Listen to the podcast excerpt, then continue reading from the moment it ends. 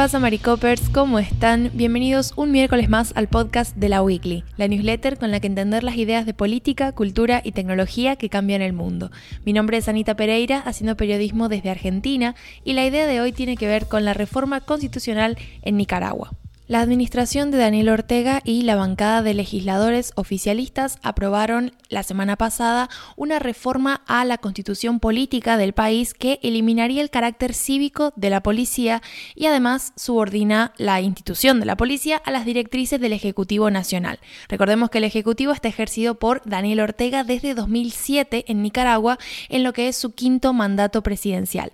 Estas iniciativas, que también incluye una reforma a la ley eh, digamos, que rige los aspectos generales de carrera, régimen, funciones de la Policía Nacional, fueron aprobadas con carácter de urgencia durante la sesión del pasado miércoles. Entonces, en esta sesión se trataron dos reformas, una a la Constitución y otra a una ley, pero centradas con el objetivo de politizar las fuerzas policiales en el país. Entonces, por un lado, se eliminó la naturaleza profesional, apolítica, apartidista, obediente y no deliberante de la policía, que estaba en la Constitución eh, previa, ¿no? Y que en realidad rige hasta ahora porque esta nueva reforma todavía no entra en vigencia. Y a la par de esto, eh, bueno, también se subordina ¿no? la Policía Nacional directamente a las órdenes y la autoridad del presidente de la República. Y por otro lado, se reformó la Ley de Organización, Funciones, Carrera y Régimen Especial de Seguridad Social de la Policía Nacional,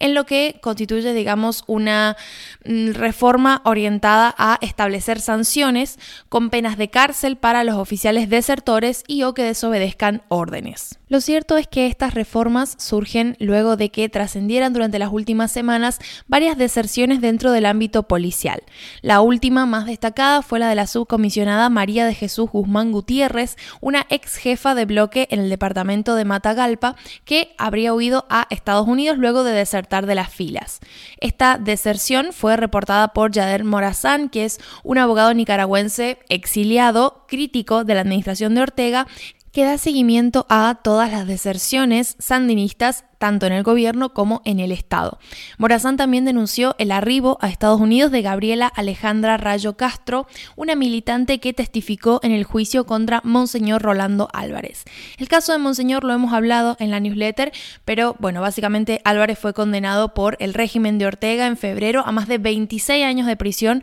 por traición a la patria, luego de negarse a ser expulsado a Estados Unidos junto con más de 200 opositores. Esto es una maniobra, digamos, que ha estado teniendo lugar durante el gobierno de Ortega, em, personas que son encarceladas por supuesta traición a la patria, porque es una categoría bastante maliciosa y se les ofrecen las dos opciones, o bien ser exiliados fuera del país y, eh, digamos, se les quita su ciudadanía, o bien ser encarcelados, como es el caso de Álvarez. De hecho, el encarcelamiento de este monseñor ha sido denunciado por el Vaticano, por la Corte Interamericana de Derechos Humanos, incluso Lula da Silva, el actual presidente de Brasil, ha estado intentando negociar en favor de su libertad. Entonces es un caso bastante conocido y llama muchísimo la atención que justamente una de las militantes que testificó contra Rolando Álvarez actualmente haya desertado y esté en Estados Unidos. Y esto es a lo que se dedica precisamente este abogado exiliado que un poco en su cuenta de Twitter y ahí en la newsletter he puesto uno de los tweets que tiene al respecto, se dedica a, denunciar este tipo de, cuestiones, ¿no? Pero lo que de lo que a mí me interesaba hablar es cómo estas últimas deserciones lo que han hecho es encender la alarma en la administración orteguista que como respuesta impulsa una reforma constitucional como una forma de afianzar el control que tienen en el país y sobre todo evitar fisuras dentro de lo que es la institución policial.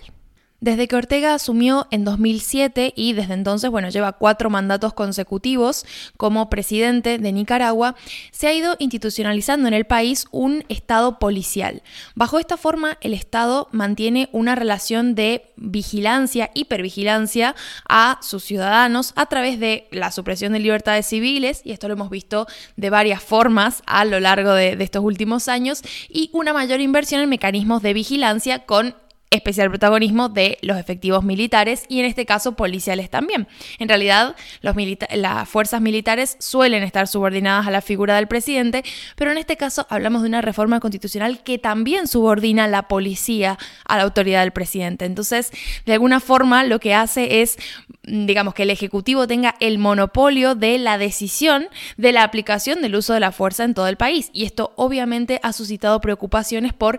el rol que podrían desempeñar los cuerpos policiales ahora que están bajo las órdenes directas del presidente en contextos hipotéticos de un escenario de protesta, movilizaciones populares en contra de la administración de Ortega. También es un tipo de, precedente bastante cuestionable en términos de, bueno, está haciendo una reforma constitucional a fines de perpetuar un gobierno mm, autocrático en el poder, porque bueno, estamos hablando de una administración que ha sido denunciada internacionalmente. Eh, Daniel Ortega ganó las elecciones en un contexto bastante cuestionable. Recordemos que la mayor parte de su oposición estaba encarcelada o exiliada y esto obviamente ha generado tensiones al interior de la sociedad nicaragüense que también ha visto cómo se censuraba a los medios de comunicación, especialmente aquellos críticos con la administración sandinista. De hecho, mientras hacía esta newsletter consulté el diario La Prensa, que es un diario bueno, que, mantiene una línea editorial bastante crítica del gobierno y que en su momento sus oficinas fueron allanadas y tuvieron, digamos, que, que dejar de utilizarlas. Entonces, tienen en su página web un contador de la cantidad de días que llevan trabajando desde el exilio y desde una suerte de clandestinidad debido justamente a las persecuciones del régimen de Ortega. La idea de esta columna es pensar que una reforma constitucional de este tipo mira a ser como la gota que rebalsa el vaso en términos de em, régimen antidemocrático, porque básicamente termina con el sistema de frenos y contrapesos que debe tener, deben tener los, los poderes, los tres poderes, el poder ejecutivo, legislativo y judicial, para garantizar una democracia sana, ¿no? Entonces, ¿qué pasa? Que si la oposición es silenciada, las manifestaciones son reprimidas y la constitución se reforma a voluntad de la administración de turno, eso sin contar que el Poder Ejecutivo tiene mayoría en el órgano legislativo, no hay cargo o institución que pueda contrapesar la voluntad del presidente de la nación. Entonces, más específicamente, ¿qué le impide actualmente a Daniel Ortega gobernar en favor de sus intereses, incluso cuando esos intereses contradigan los del pueblo nicaragüense? Por ahora no parece, digamos, haber eh, ningún mecanismo habilitado para ponerle un freno a su autoridad y esto es precisamente lo que resulta tan problemático. La nueva normativa constitucional todavía tiene que ser aprobada por una segunda legislatura